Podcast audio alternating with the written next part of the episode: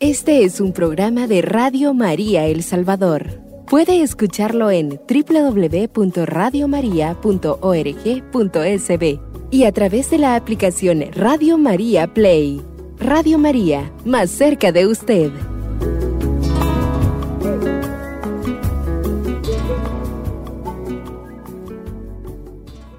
Mis amadísimos hermanos en el Señor, entonces, mis amadísimos hermanos, bienvenidos nuevamente a este programa Misión Permanente, el cual el Señor los permite estar ante, ante los ojos de Dios, ante ustedes, desde la señal de la radio.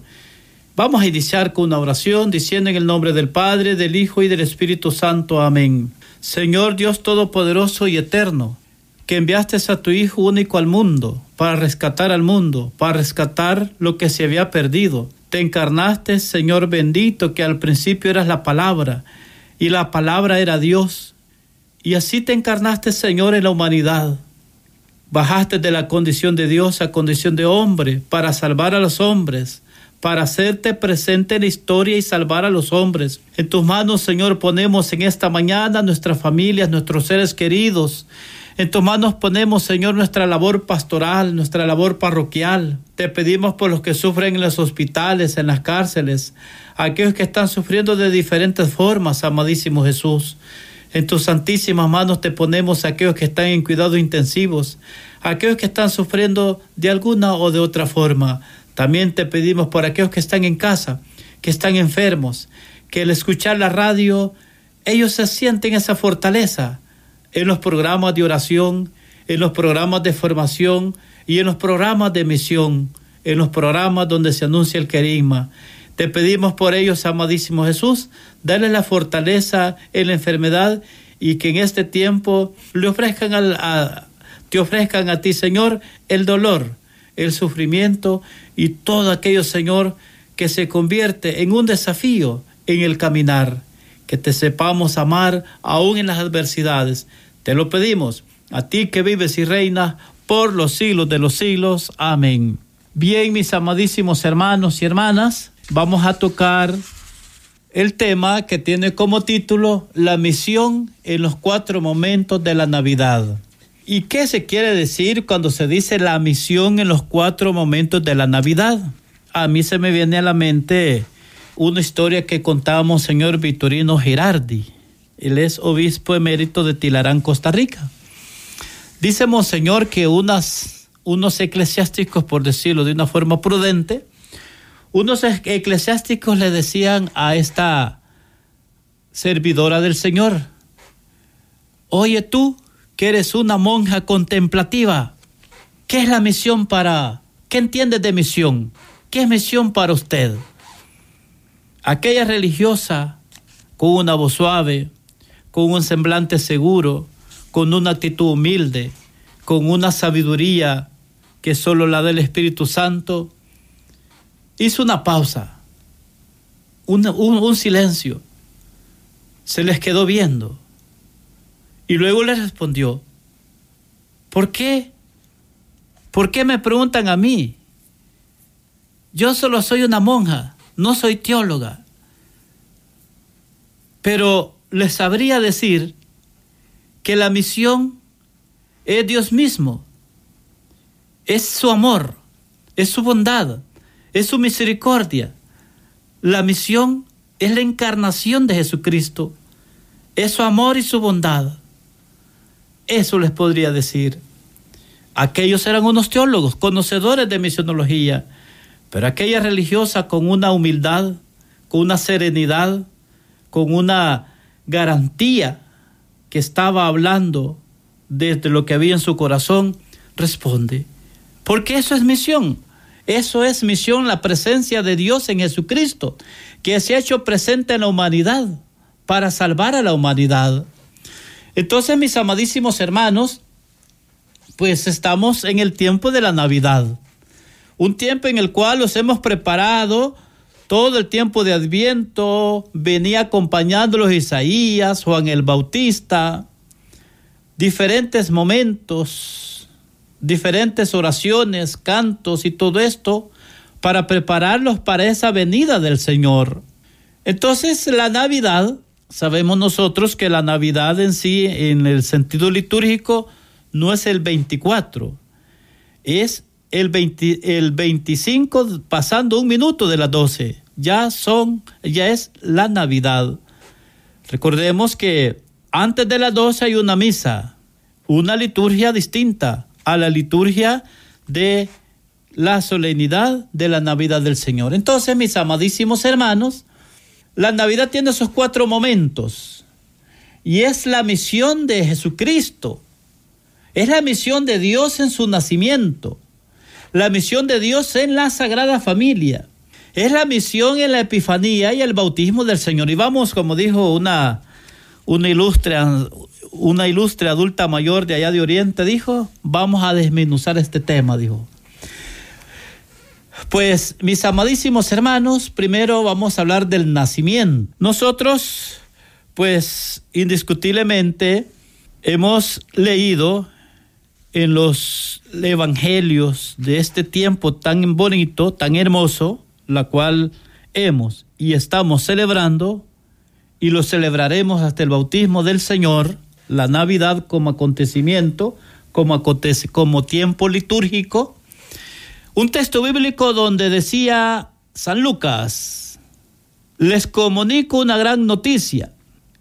Les ha nacido en la ciudad de David un Salvador. Les comunico una gran noticia. La evangelización es una gran noticia.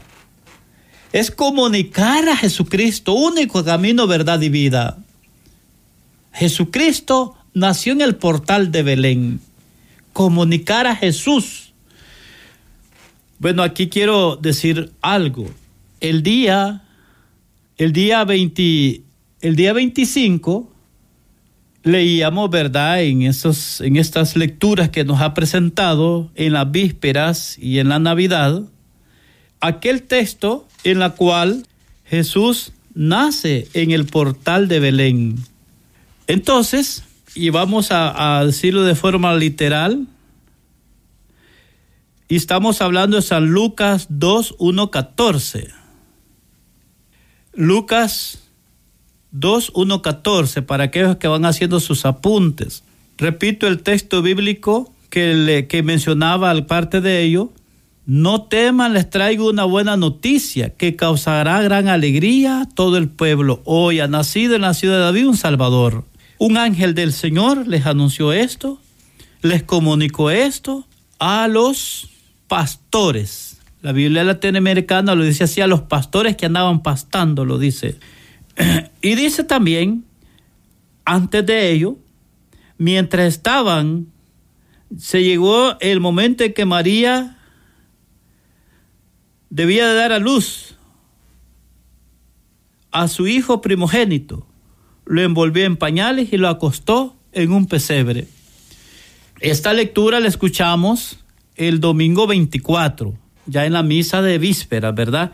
Porque recordemos que el domingo, en, la, en, la, en lo ordinario de cuarto domingo, en lo ordinario de cuarto, cuarto domingo de Adviento, era una liturgia. La liturgia de las vísperas eran otras lecturas y las lecturas del 25 indiscutiblemente ya las propias de la solemnidad de la Navidad de nuestro Señor Jesucristo. Entonces, mis amadísimos hermanos, y el día, y el día 25, los aparecía otra lectura. Era el Evangelio de Juan 1.1.8. En el principio existía aquel que es la palabra, y aquel que es la palabra estaba con Dios y era Dios. Y en el principio estaba con Dios. Bueno, en esto quiero explicar lo siguiente. El día 24 escuchábamos la lectura de San Lucas donde los expone el nacimiento humano de Jesús, el nacimiento humano de Jesús, o el origen, el origen humano, y el día 25 nos presenta el origen divino. Aquí podríamos decir, ¿cómo es eso? Origen, origen humano podríamos decir, se comprende. Porque llegó un momento, como lo dice Gálatas 4:4, que dio a luz. Y lo dice el evangelista Lucas, se dio el momento de que dio a luz. Y lo estaban ahí, ¿verdad? Eh, José María. Y es una presencia física. Se puede ser un, un origen porque en tiempo y espacio. Pero cuando leemos el Evangelio de San Juan, cuando dice de forma, de forma literal, y al en el principio ya existía aquel que es la palabra, y aquel que es la palabra estaba con Dios y era Dios. Aquí quiero decir algo explicándolo desde aquellas aportes de la filosofía protosocrática, previo a Sócrates, protosocráticas. Entonces, hay un término que en filosofía se llama arjé. El arjé es el, el origen, el origen de algo. El arjé, el origen en tiempo y a espacio. El origen de una realidad física. El tiempo, el espacio, el hombre, los animales, la naturaleza. Todo tiene un origen, un desde dónde, un por qué. Pero cuando va a explicar Lucas, perdón, cuando va a explicar San Juan, que en el principio ya existía la palabra y aquel que era la palabra estaba junto a Dios, no tanto se está refiriendo a un principio de tiempo y espacio. No se está refiriendo a un principio en cuanto a lo que se ve, en cuanto a lo que se toca, en cuanto a lo que yo soy testigo de lo que está pasando. San Juan se está refiriendo a la existencia de un ser, a su naturaleza, a su ser que es Dios todopoderoso. Por eso dice, y un Dios todopoderoso, eterno y universal. Por eso dice que en aquel tiempo ya existía aquel que es la palabra. Y aquel que es la palabra estaba junto a Dios. Se está refiriendo a un ser que existe desde la eternidad. Mis amadísimos hermanos, vamos a explicar, a continuar explicando este tema en el segundo segmento. En un momento regresamos.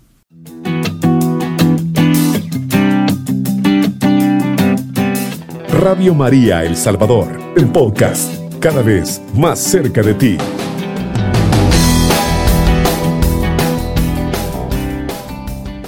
Mis amadísimos hermanos y hermanas, estamos en el programa Misión Permanente. Bienvenidos a aquellos que van sintonizando la radio de Radio María. Es para mí un gusto compartir nuevamente en este tiempo de la Navidad un tema más que tiene como título la misión en los cuatro momentos de la Navidad. Y estábamos hablando de dos textos bíblicos.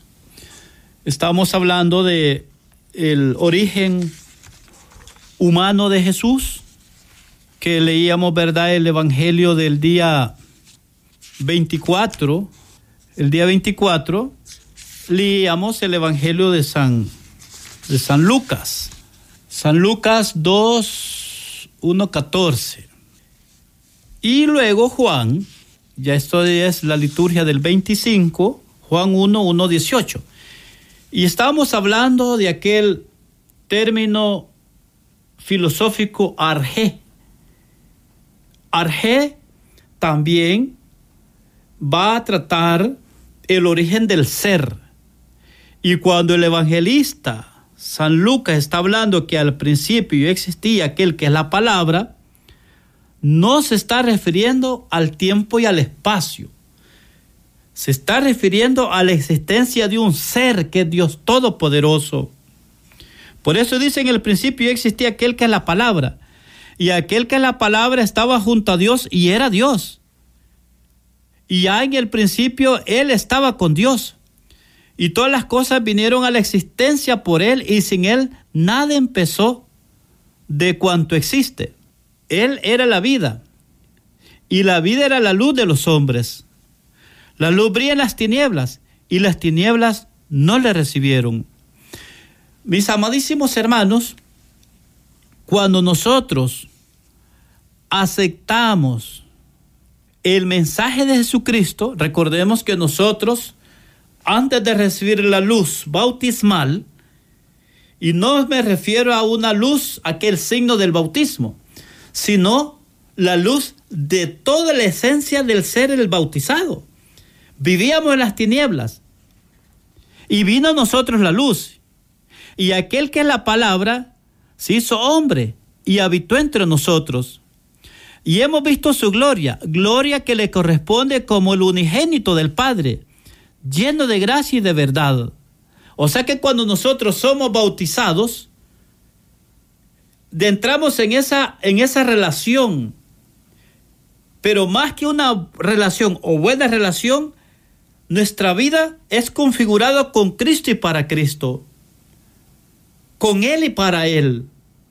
O sea que Jesús al nacer, al, al venir a la humanidad, al venir entre los hombres, y Dios permite y desde su misericordia decide por voluntad propia venir hacia los hombres para acercarse a los hombres, para salvar a los hombres. Por eso es que hay un texto que tanto mencionamos, Juan 3:16, que, que Dios envió al mundo a su Hijo para que todo aquel que crea no se pierda, sino que tenga la vida eterna. Entonces, mis amadísimos hermanos, qué importante saber, creer y comprender que Dios siendo amor, Dios siendo Dios, bajó a condición de hombre. Bajó a condición de hombre para salvar al hombre. Lucas los presenta el origen humano. Nació en el pesebre, nació allí donde según el ángel le había prescrito a María. Y San Juan los presenta el ser Dios en su Hijo, que es la palabra. Y como dice, que ya existía aquel que es la palabra. Y aquel que es la palabra estaba con Dios. Y era Dios. Y en el principio Él estaba con Dios. Y las cosas vinieron a la existencia por Él y sin Él nada se hizo nada. Las cosas vinieron a la existencia. Nosotros los cristianos católicos creemos auténticamente la existencia del ser está desde el momento que hay concepción.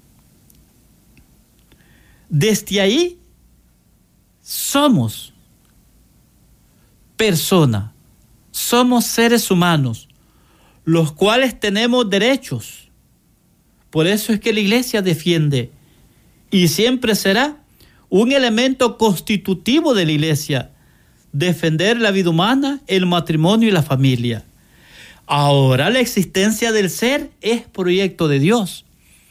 El mismo proyecto de Dios que lo da la existencia pone en nuestro corazón el deseo de amar, el deseo, el deseo de buscarle, conocerle, amarle y servirle.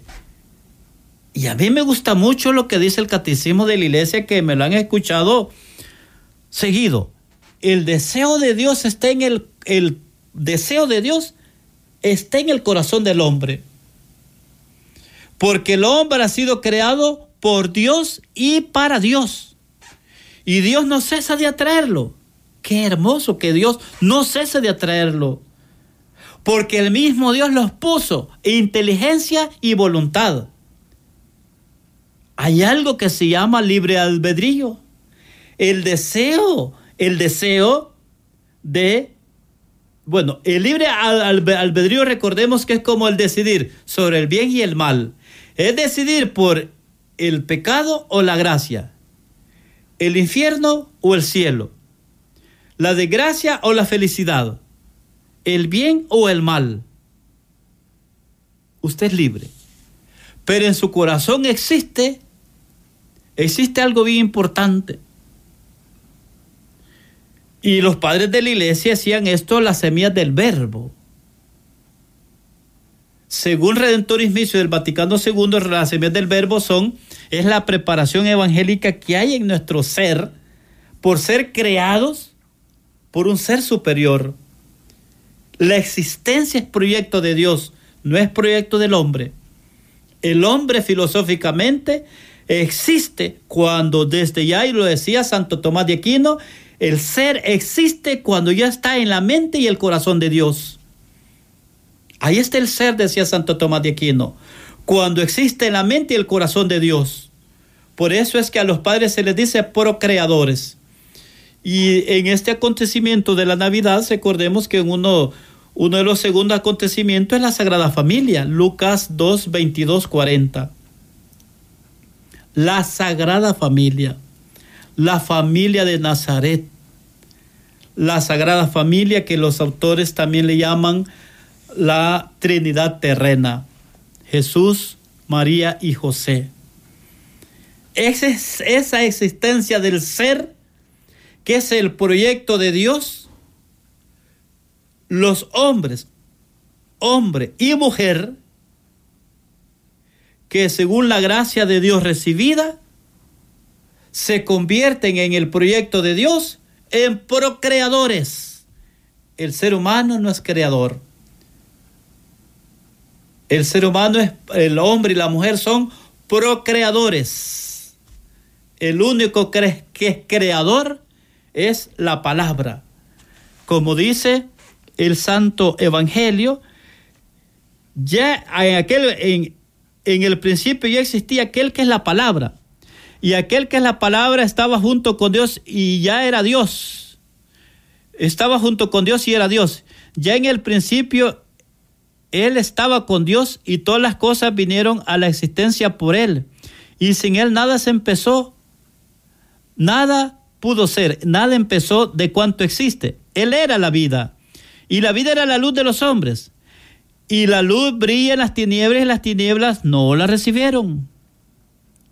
Qué bello saber, mis amadísimos hermanos, que la palabra de Dios, la palabra de Dios como verbo, es una palabra creadora. Eso casi, casi que no lo explicamos. La palabra de Dios, decimos, es sanadora, es perdonadora, liberadora, pero la palabra de Dios es creadora. ¿Por qué? Porque crea en el, eh, según los fundamentos bíblicos de San Lucas, porque estaba en la creación, pero esa palabra, que es el Evangelio, que es Jesucristo, y por eso después del Evangelio decimos palabra del Señor, es palabra creadora, porque crea una conciencia plena y concisa y comprometida por amor a Dios, por amor a mi salvación. Y estas dos cosas me llevan a renunciar a aquellas cosas que me tenían en la oscuridad que me tenían esclavos en el pecado, porque ahora he conocido la luz. Y esa luz ilumina las tinieblas. La palabra creadora, porque crea conciencia firme y concisa de la existencia de Dios. Lo dice así el Papa Juan Pablo II en el documento Fe y Razón. La existencia de Dios cuando llega al corazón una conciencia, y el catecismo de la iglesia habla de una conciencia cristiana y una conciencia moral. La conciencia cristiana se va a formar a medida que la existencia de Dios, la construcción del reino, en la práctica de las virtudes, en la práctica de los valores, van edificando en mi vida y construyo en mi vida y con aquellos que están a mi alrededor y con lo que anuncio, con lo que celebro, con lo que profeso desde la iglesia, desde la fe más bien dicho, y practico con la vida un reino de la justicia, de la vida, de la gracia y de la santidad.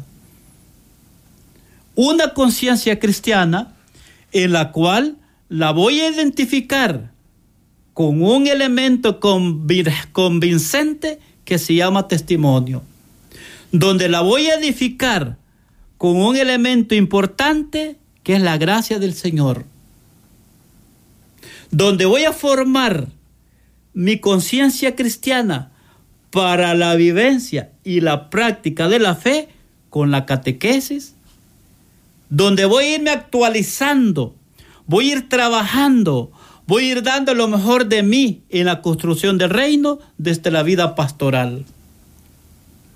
Por eso, mis amadísimos hermanos, qué importante el tiempo de la Navidad. No verlo solamente de la parte devocional. Ay, qué bonito los, las figuritas que pusimos ahí. Es un elemento muy bello que lo instituyó nuestro seráfico Padre San Francisco de Asís. Pero hay que ver los elementos doctrinales de estos.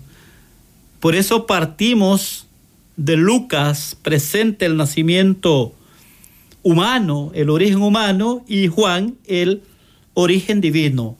Por eso usábamos aquel término arge, término prosocrático de la existencia, del principio de la existencia, de lo que se ve, de lo que se toca, de lo que el mundo, las cosas materiales, las personas, los animales, los minerales, lo que se ve, un principio y un fin.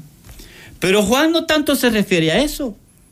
Juan se está refiriendo a la existencia de un ser que es eterno y universal, que existe desde el, origen. Por eso es eterno.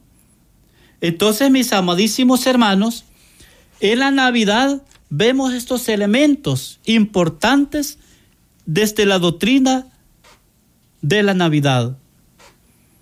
Dijimos, primer momento, el nacimiento. Segundo momento, la Sagrada Familia. La Sagrada Familia. Tercer momento, la Epifanía del Señor. Vamos a, voy a decir los textos bíblicos. Nacimiento, Lucas 2, 1, 14.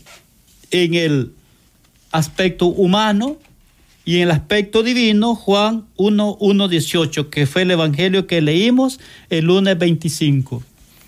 Y en la Sagrada Familia, la Sagrada Familia, Lucas 2, 22, 40. Lucas 2, 22, 40. Entonces, mis amadísimos hermanos, cuando nosotros hablamos de la Sagrada Familia, como lo dije anteriormente, es la Sagrada Familia. También los autores menciona, me gusta mucho cómo en sus en lo que explica Monseñor Adolfo Bicci. Monseñor Adolfo Bicci es el encargado, director nacional de las obras misionales pontificias de Bolivia.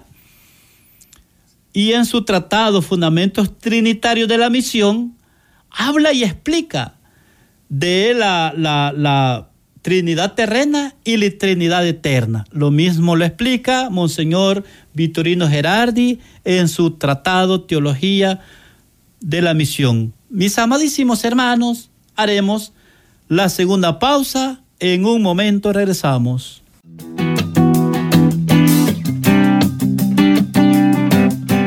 Radio María El Salvador, el podcast, cada vez más cerca de ti.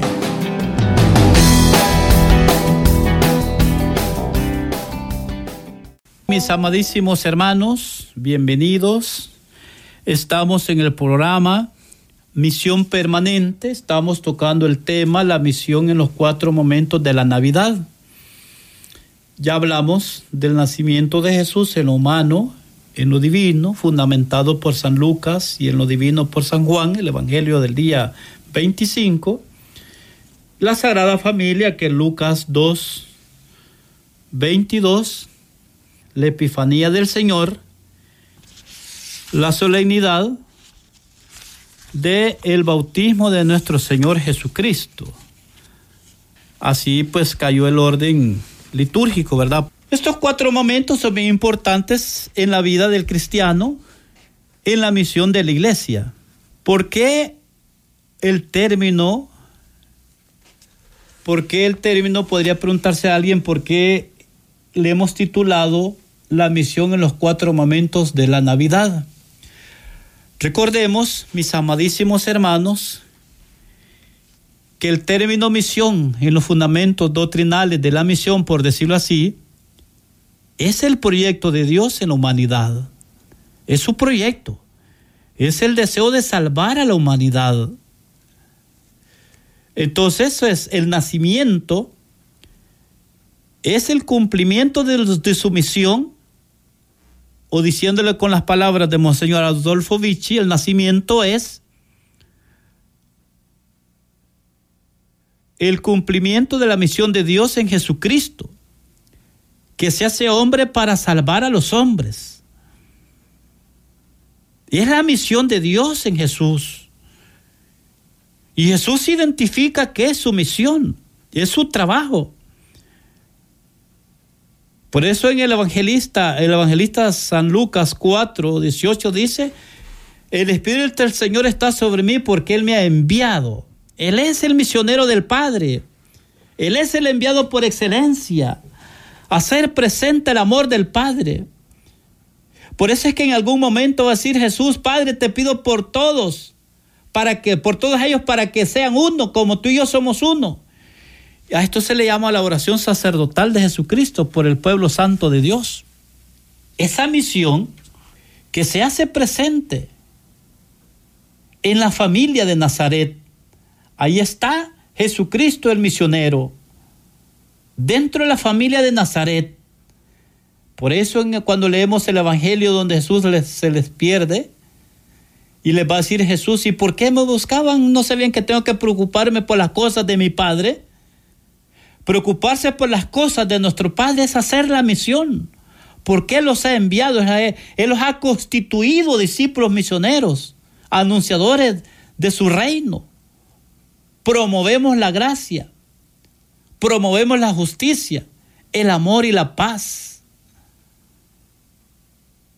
Pues hacer presente a Jesús con la vida y con el testimonio es comprender de mejor manera la epifanía del Señor, Mateos 2, 1, 12. La palabra epifanía significa eso, manifestación o revelación, una manifestación. Nosotros tenemos que manifestar con la vida, que nuestra vida sea una epifanía, que las familias sean una epifanía, que la parroquia sea una epifanía, que transmitamos, hermanos, manifestemos a Dios con la vida. Sí anunciemos a Dios con el querigma, pero anunciemos a Dios con la vida. Garanticemos que el testimonio sea un elemento convincente del cristiano, que tu vida sea una epifanía, tu vida, tu testimonio, tu caridad, tu humildad, tu sencillez, tu honestidad, tus actos de gratitud sean una epifanía. Y la verdad que el testimonio evangeliza. Esa es una realidad. En la iglesia vemos diversas personas que enseñamos, que catequizamos, que formamos gente. En las distintas figuras de la iglesia, las distintas instancias, las distintas funciones y delegaciones por las autoridades competentes hacemos mucho bien en el anunciar la palabra, en catequizar, en enseñar. Pero cuando usted da testimonio, predica mejor que una enseñanza elocuente. Bueno, y esto lo digo también por mí, porque yo en la parroquia de donde vengo, pues soy formador. Me toca celebrar la palabra, presidir la hora santa y, y el primer invitado es este servidor. Estamos invitados, hermanos, a hacer una epifanía con la vida, con la caridad. Y comenzando por este servidor, no solamente preparar un tema que quizás podemos sentirlo fácil. Yo no soy maestro, no soy teólogo, no soy gran conocedor, pero me gusta preparar lo que explico. Pero más que eso, estoy invitado a hacer una epifanía con la vida, en el matrimonio, en la sociedad, en realidades donde podríamos decir ahí no es necesario, ahí cuando vamos manejando, cuando a veces aquel que va a la par me hizo un, me pitó de una forma inadecuada Y yo enojado voy a decir, no, aquí nadie me conozco. Y le respondo con el mismo, el mismo tono de, de, de pito, ¿verdad? Forma inadecuada.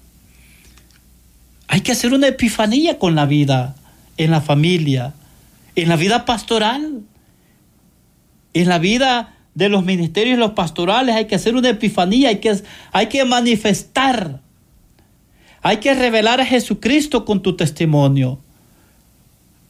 Porque cada vez que tú haces un bien, cada vez que tú haces una obra de bien y para bien, estás revelando a Jesús que está en tu corazón. Lo estás dando a conocer. Te estás dando a conocer lo que hay en tu interior. Y la última, el bautismo del Señor. El bautismo. Hay un canto que entonamos en el tiempo cuaresmal que dice, el vestido blanco y puro que en el bautismo recibí, perdió el fango impuro, ten piedad, Señor, de mí. La doctrina del bautismo, el catecismo de la iglesia la explica tan bonita. Yo siempre sugiero, lea usted el catecismo de la iglesia. Busque ahí eh, en el catecismo los sacramentos y le viene bien explicado punto por punto. Y dice el catecismo que el bautismo es, la, es el pórtico. La palabra pórtico significa puerta. Eso significa la palabra pórtico, es la puerta a la vida de Dios. En los distintos signos que vemos cuando se confiere el sacramento del bautismo, se garantiza nuestra insertación al misterio de Jesús muerto y resucitado, donde nosotros al ser bautizados somos apartados de las tinieblas al ser crismados, somos elegidos para Dios, separados para Dios. Somos alter Cristo, por eso dice Pablo, ya no soy yo el que vivo, es Cristo el que vive en mí. El bautismo en tu vida, el bautismo el cual te ha incorporado a la gran familia de Dios, se has incorporado a la iglesia, ah, tenés como el acceso a los otros sacramentos. Y más me gusta ese concepto. Somos insertados en el misterio de Jesús. En el misterio de Dios por Jesucristo, que murió en la cruz del Calvario. Ya nos quedan pocos minutos. Este, el nacimiento, Lucas, lo voy a repetir muy despaciosamente. El nacimiento, Lucas 2, 1, 14. Repito, nacimiento, Lucas 2, 1, 14, con mucho gusto, cada vez que me pidan que repita, eh, pidan un texto bíblico, con gusto lo vamos a repetir. Repito, nacimiento, Lucas 2, 1, 14, la Sagrada Familia, Lucas 2, 22, 40, la Epifanía del Señor, Mateo 2, 1, 12, el bautismo del Señor, Marcos 7, 1, 11. Hermanos, recordemos que, que este, el nacimiento fue el 25, pero sí cada vez, cada tiempo tiene como fin promover la gracia, promover la perseverancia, promover la santidad, promover la vida pastoral, promover la acción misionera de la iglesia. Ese tiene como, como objetivo este tema, ya su tema lo dice, el título lo dice, misión permanente. Entonces, mis amadísimos hermanos, en el minuto que me queda, yo les invito en el nombre del Señor que vivamos en la gracia del Señor que vivamos, como decíamos el miércoles pasado, que recibamos el año nuevo en paz, en gracia, en amor. Disfrute la vida en libertad, pero en aquella libertad que solo Jesús puede dar. Disfrute la vida en el buen sentido de la palabra. Que el Señor lo bendiga, le guarde, disfrute en familia, perdonémonos, amémonos, compartamos, vivamos en gracia, vivamos en paz, vivamos felices. No felices son aquellos que viven en palacios, en reyes, aquellas personas que viven en comodidades. Felices aquel que tiene a Jesús en su corazón que en su pobreza, en su humildad, Jesús nazca en su corazón y recibamos, ¿verdad?, el año nuevo con un corazón dispuesto, con un corazón nuevo. A todos el Señor los ama. Cuando dije no estoy en desacuerdo, aquellos que tienen sus comodidades no están excluidos del reino de Dios, por supuesto que no, pero hermanos y hermanas, busquemos al Señor, no cuando el tiempo lo permita, sino en todo tiempo y en todo momento. El Señor los ama a todos, los acepta tal y como somos, con nuestra propia realidad, con nuestro propio rostro, con nuestra propia historia. Para Él somos importantes. Llegamos hasta acá con este programa. Que el Señor los bendiga y un saludo de la paz del Señor. Este es un programa de Radio María El Salvador. Puede escucharlo en www.radiomaria.org.sb y a través de la aplicación Radio María Play. Radio María, más cerca de usted.